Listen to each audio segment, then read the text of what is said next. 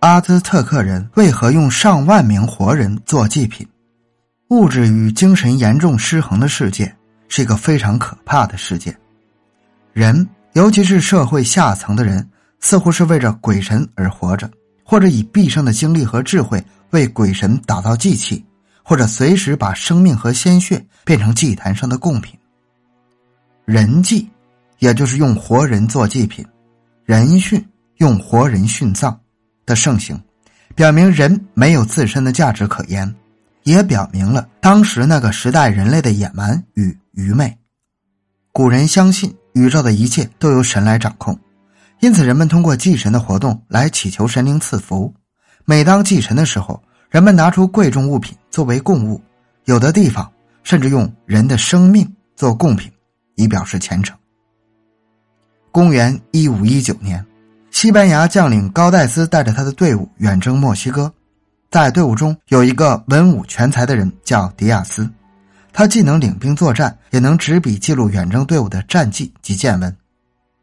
在他的战争记录中记录着：当他踏进阿兹特克印第安人首都，也就是今天的墨西哥城所在地泰诺赤提特兰城中修奇洛波特里神庙时，他发现这个神庙是一座典型的屠宰场。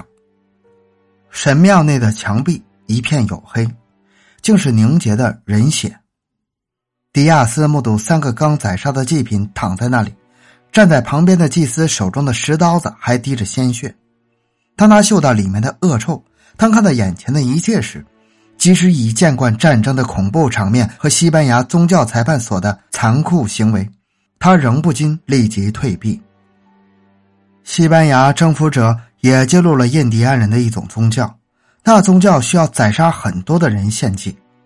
修齐洛波特里神庙于一四八七年扩建后，举行了五天的奉献仪式，期间就杀了数千人献祭，一年中杀人之多可见一斑。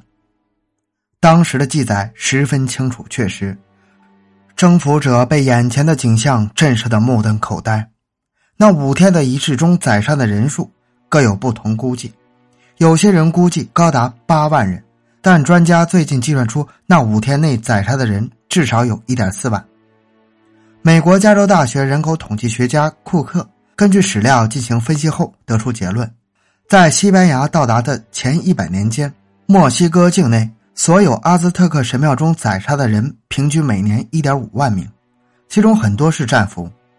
这项估计可能保守。库克的同事博拉认为。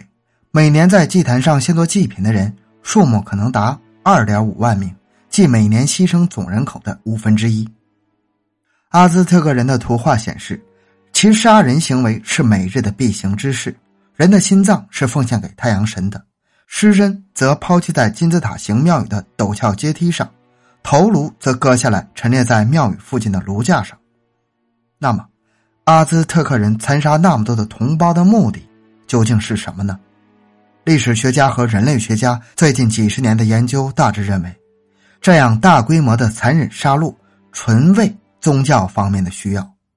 阿兹特克人一直以来奉行的信念是：每天夕阳西下，太阳神便死亡。要确保太阳第二天清晨再升起来照耀世界，必须以人血作祭。其他神奇也有共通的嗜血特征，因此杀人献祭几乎无日不作。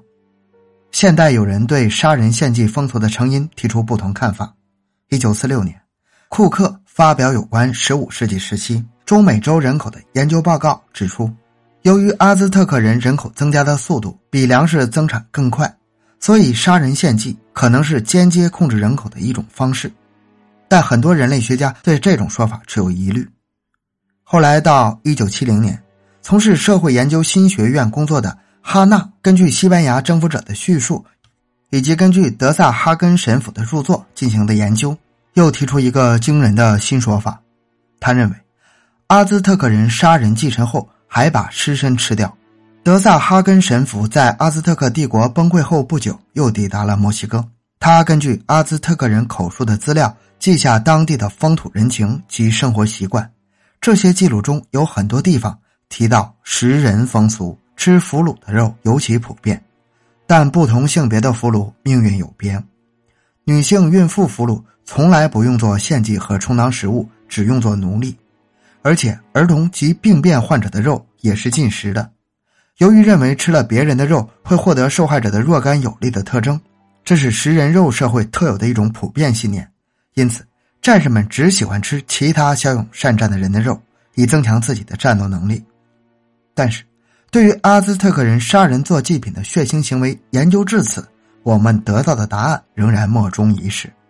因此，是否真有八万活人做祭品，还是一个未解之谜。